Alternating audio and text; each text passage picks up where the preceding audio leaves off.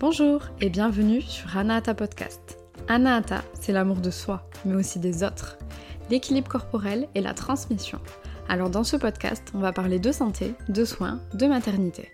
Autant pour les femmes que pour les professionnels de santé en quête de nouvelles connaissances. Je suis Maïta Mestoy, alias Maïté la kiné sur Instagram. Je suis donc kinésithérapeute et je me suis spécialisée et je suis surtout passionnée par les soins autour de la femme, du périnée et la maternité. On peut aussi rajouter la casquette de professeur de yoga au féminin et pré et postnatal. Alors j'ai créé Anata pour accompagner les femmes à mieux connaître leur corps et savoir en prendre soin. Car chaque femme a le droit de savoir comment fonctionne son corps. Mais surtout n'oublie pas que tu es la seule personne qui peut décider ce qui est bien pour toi. Alors je te laisse faire le tri parmi les informations proposées dans ce podcast. Allez, j'arrête de bavarder et je te souhaite une belle écoute sur Anahata, le podcast au cœur de la santé des femmes. Et bonjour Alors aujourd'hui, je vous retrouve, je pense, avec le premier épisode de cette série pour les kinés, ou en tout cas le deuxième. Je sais pas trop encore dans quel, dans quel ordre je vais publier ces épisodes de podcast.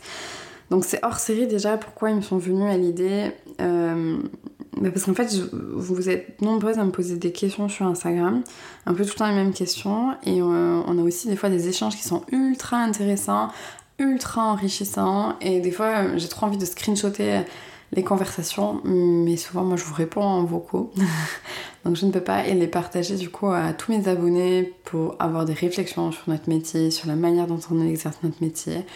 Et, et, voilà, et je me suis rendu compte aussi que les deux trois fois où je me suis montrée euh, assez vulnérable sur Instagram, ça vous avait fait beaucoup de bien et je me dis, bah mince, bah en fait, des fois, il suffit juste de parler à cœur ouvert. Et euh, si ces épisodes peuvent aider ne serait-ce qu'une personne, bah, je serais déjà ravie. Donc euh, voilà. Aujourd'hui, je voulais euh, faire un épisode spécial sur quelle formation faire quand on veut se spécialiser en périnéo. alors oui, je sais que j'ai sûrement fait là un titre très accrocheur et très putaclic.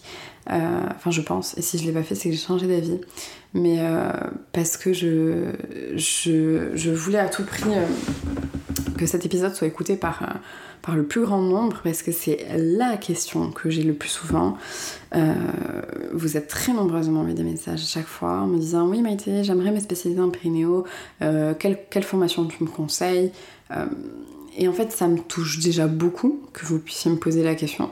Parce que du coup, je me dis, wow, la confiance que vous me faites pour me poser la question, enfin, elle est énorme, alors que pour l'extrême majorité, vous m'avez jamais rencontré.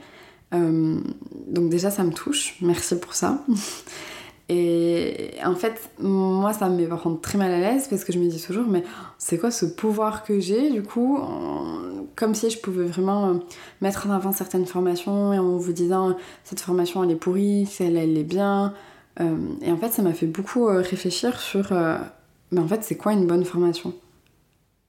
Parce que en fait, de base, c'est un peu ça votre question. C'est vous voulez aller faire une bonne formation pour devenir une bonne kiné. Alors du coup, qu'est-ce que c'est une bonne kiné aussi? Ça, c'est un autre débat et ce sera peut-être un autre épisode. Mais euh, et, et, moi, ma réponse personnellement, les meilleures formations que j'ai pu faire, forcément, bien sûr, il y avait les intervenants, il y avait la qualité euh, de ce qui était donné dans cette formation. Mais en fait, ça a toujours été les formations que j'avais vu passer. Euh, et je me disais, ah, elle, a l'air sympa à faire et tout. Mais j'avais un peu laissé de côté. Et que, en fait, un jour, c'est devenu urgent de faire cette formation parce que je manquais d'outils ou j'étais en, blocage avec une ou plusieurs patientes. Euh, ou alors je me rendais compte de certaines choses mais j'arrivais pas en fait à, avoir plus d'outils, je sentais que je manquais d'outils. Et en fait, c'est ces formations-là qui pour moi été les, les meilleures à chaque fois parce qu'elles sont venues en fait d'un problème dans mon métier. Et du coup, ça venait répondre à une demande de ma part.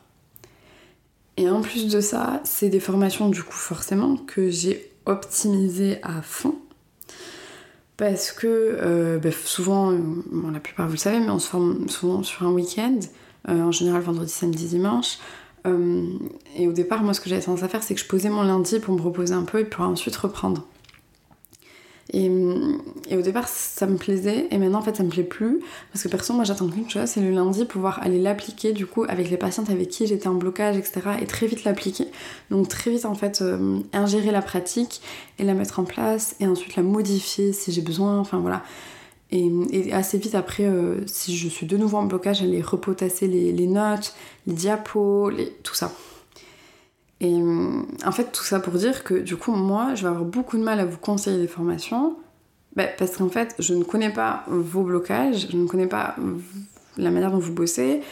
Et en fait, du coup, moi j'aurais tendance à vous dire, ben, vois ce qui te bloque le plus et, les outils auxquels tu penses que tu auras le plus besoin, qui te manquent en fait, tout bêtement, pour aller faire du coup la formation qui va te donner ces outils qui te manquent. Parce que pour moi, c'est le meilleur investissement sur toi-même. Euh, même si en France, on, a quand même de la chance, surtout en kiné, qu'on a quand même une grande partie de certaines formations qui sont prises en charge, euh, FIFPL, DPC, etc. Euh, bon, moi, très souvent, je veux faire des formations qui ne sont pas prises en charge, donc c'est un autre débat. Mais à la fois, ça aussi, je trouve que c'est pas mal parce que du coup, j'y réfléchis à deux fois avant de faire ces formations-là. Et du coup, il y a un aspect qualitatif et moi, je pense que inconsciemment, je m'investis d'une autre manière aussi parce que je sais que j'ai déboursé de l'argent. Donc voilà. Donc je vous inviterai à chaque fois à aller chercher, à aller creuser euh, pour quand même répondre à vos demandes sur euh, mon compte Instagram, donc Maïté Kiné en story à la une. Il y a quand même du coup euh, une story à la une où il y a écrit formation. Et j'essaye de mettre à jour à chaque fois cette story à la une avec toutes les formations que j'ai pu faire. Sur mon compte LinkedIn aussi, normalement. Et voilà, donc c'est des formations, oui, que je mets en avant parce que celles que j'ai pu faire. Il y en a dont je suis satisfaite, il y en a d'autres dont je suis un peu moins satisfaite. Souvent, celles où je suis moins satisfaite, ça a été les premières. Euh, les dernières, j'ai été quand même tout le temps ultra satisfaite, mais comme je vous dis, parce que ça venait d'un besoin en fait. Ça, ça venait d'un besoin et ça a répondu à mon besoin et du coup, j'étais trop contente. Que euh, je me souviens d'une formation que j'avais faite euh, pendant le Covid, parce que comme beaucoup, je pense que j'en ai profité pour me former. Sauf en fait, ça, ça venait pas d'une demande, enfin, d'un problème. En fait, ça venait juste de Ah, bah, j'ai du temps, je vais en profiter. Ah, trop cool, en plus, ils ont créé des formations en visio. Allez, feu. Mais en fait, cette formation-là, à chaque fois, j'essaie de réouvrir les PDF et je me dis Punaise, je me souviens de pas grand-chose en fait. Et c'est dommage parce que je suis sûre que cette formation-là était trop bien. Mais sur le coup, euh, je la trouvais bien et après, en fait, j'ai rien retenu parce que, parce que ça parlait de la prise en charge un peu des femmes, euh, des, des, sportives et c'était trop bien. Mais en fait, j'étais en plein Covid. Donc j'en avais pas des patientes comme ça. Et à l'époque, j'avais pas non plus énormément de femmes enceintes. Donc en fait, j'ai pas pu pratiquer de suite. Et, hum, et, je me suis pas dit, par exemple, quand la formatrice a dit oui, par exemple, pour, pour prévenir un diastasis, on peut faire du tape. C'est le premier truc qui me vient. Euh, et là, j'étais là cool. Sauf qu'en fait, ben, moi j'avais pas de femme enceinte et donc du coup j'ai pas pu l'appliquer super vite et après le jour où j'ai voulu recommencer à le faire dans mes souvenirs c'était très très très très loin et du coup j'ai dû aller chercher enfin donc au final, je trouve que cette formation, euh, parce que je pense à elle en particulier, euh, ne m'a pas euh, apporté tout ce qu'elle aurait dû m'apporter. Alors qu'en vrai, sur le contenu, elle était vraiment très bien. Donc voilà, je trouve dommage des fois d'investir du temps, des fois de l'argent, alors qu'en fait le vrai besoin ou l'urgence n'y est pas encore. Je pense que des fois, dans notre profession et, dans beaucoup, on a besoin de se bouffer des murs, en fait, et d'être en échec avec certaines patientes ou certains patients, parce que, soyons très honnêtes, on apprend avec nos patients aussi beaucoup, euh, pour ensuite réussir à aller trouver d'autres clés, pour réussir à les mettre dans la serrure et voir est-ce que ça fonctionne ou pas. Et oui, j'image beaucoup. Moi, ça me parle quand on image, donc voilà. Et hum, pour l'autre question qui m'a été en plus posée euh, récemment, ça a été euh, oui, euh, Maïté, j'aimerais commencer à me former en périnéo. Euh, quelle première formation tu me conseilles? Alors moi, je vais être très transparente avec vous. je ne peux pas vous conseiller de première formation. Pourquoi? Parce que moi, la première formation que j'ai faite en périnéo mm, ne m'a pas satisfaite du tout sur plusieurs aspects. je l'ai trouvé assez mince au niveau du contenu. Alors, est-ce que euh, c'était parce que moi je l'ai fait très rapidement après être sortie de la fac et que je trouve que personnellement dans ma fac on avait quand même pas mal abordé la périnéo. Donc voilà, donc sur le contenu euh, théorique, je me suis pas forcément retrouvée, j'ai pas forcément appris grand chose. Et la pratique, je l'ai trouvée pareil très très mince. Et surtout, quelque chose qui m'a beaucoup choqué, c'est que ça manquait euh, cruellement de consentement. Qui pour moi était quelque chose de. d'indispensable. Je ne comprends même pas pourquoi dans ces formations-là on n'en parle pas euh, dès le début, quitte à faire même une matinée, une après-midi que là-dessus en fait. Enfin, mince, on va quand même toucher nos zones intimes de nos patientes, de nos patients. Euh, pour, pour, nos patients, ça peut être déjà très compliqué de venir nous consulter, de venir parler de certaines choses. On peut pas banaliser l'acte qu'on pourrait faire pour bilanter un périnée ou un toucher vaginal en fait. On, on peut pas, lors de la formation premier degré, enfin premier degré ou euh, enfin les premières formations en fait qu'on fait pour les kinés qui voudraient faire ce type de spécialisation, euh, payer des femmes pour qu'elles viennent, pour qu'on puisse faire un toucher vaginal sur elles, sans même se présenter et, donner et qu'elles nous donnent notre, consentement. Alors oui, elles sont là pour ça, peut-être, mais pourquoi on n'habitue pas ces kinés à déjà se présenter, expliquer euh, ce qu'on va faire, euh, dire à la patiente qu'à tout moment elle a le droit de dire stop, qu'elle euh, n'est pas là pour juste être allongée, se taire et ne rien faire, elle est là pour nous expliquer ce qu'elle ressent, enfin garder de la pudeur, de, de, mettre un drap sur du coup la patiente ou une serviette, enfin je sais pas, bref. Et vous allez vite voir que du coup, moi, ça fait monter un peu de colère en moi parce que je, je me dis, mince, on voit encore plus aujourd'hui sur le réseau, et tant mieux, euh, des, des, patients, des patientes qui critiquent justement la pratique, par exemple, de certains gynécos, même si c'est pas tous les gynécos, mais euh, on entend de plus en plus parler de ça, de violences gynécologiques. Mais, mais nous, en tant qu'inné aussi, on a notre rôle en fait. Et on a notre part de culpabilité.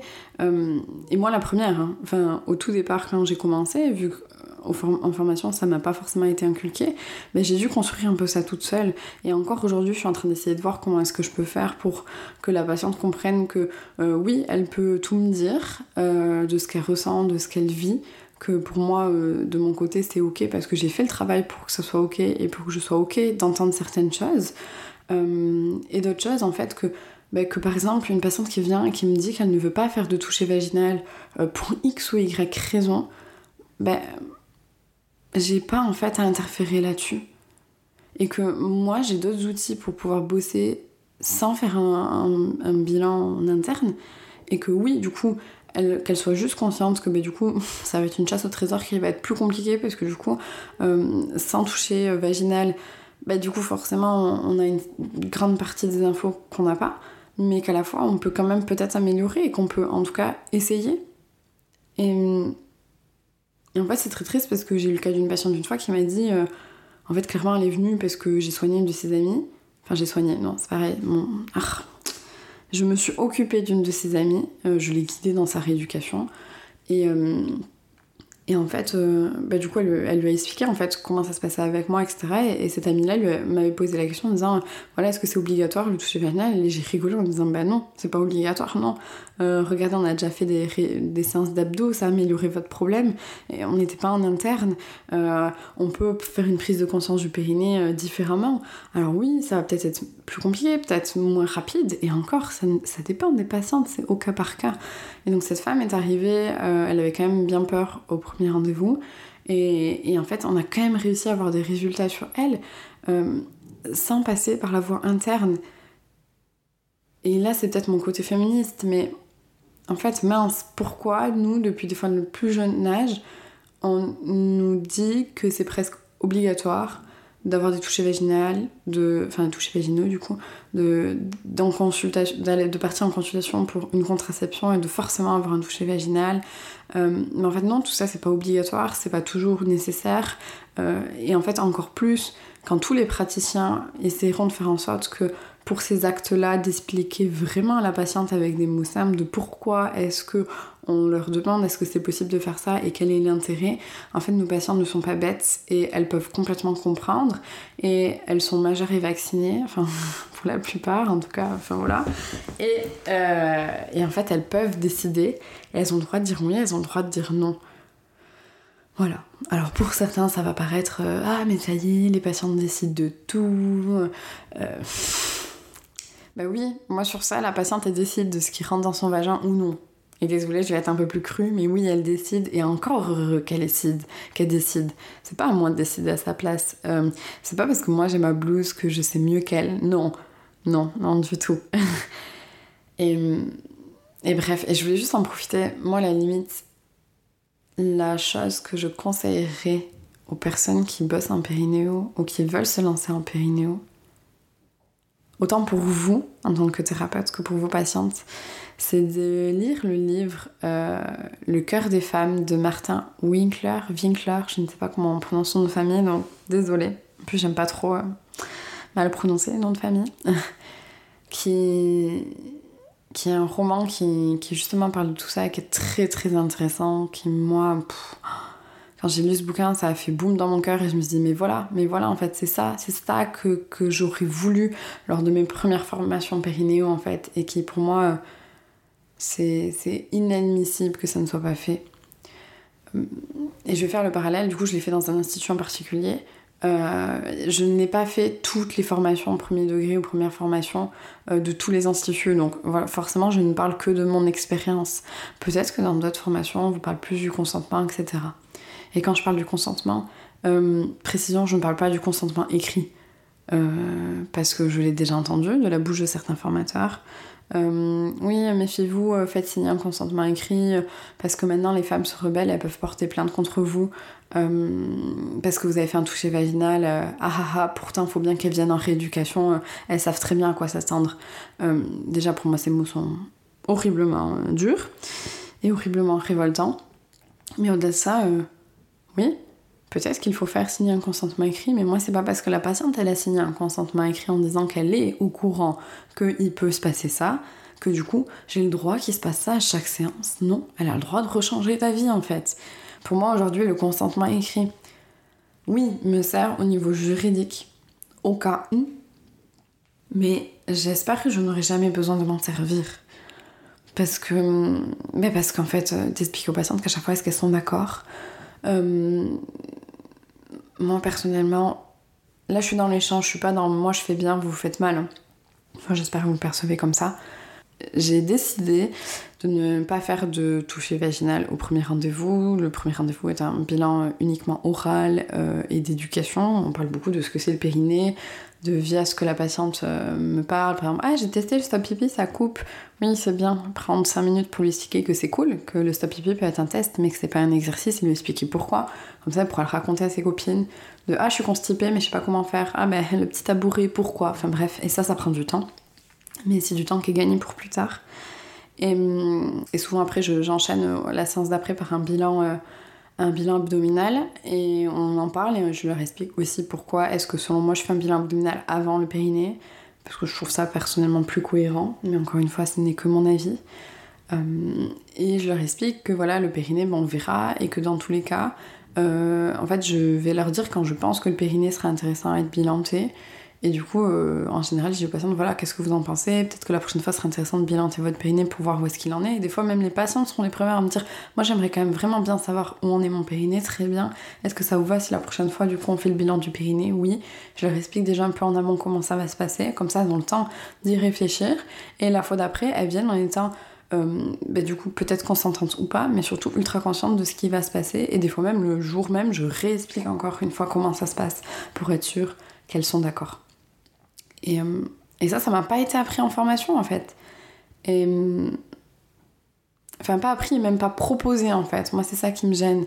On a l'impression qu'en fait, euh, bah ouais, les femmes savent pourquoi elles viennent. Ben non, elles savent pas toujours pourquoi elles viennent en fait. Et, et même si elles savent, elles ont peut-être le droit de pas être ok avec ça. C'est leur intimité, quoi. Mince. Et, et donc voilà, c'est en gros pour ça, parce que là je vais dériver, je vais partir sur un épisode sur le consentement. c'est pour ça que je ne, peux pas et je n'arrive pas à vous conseiller de première formation.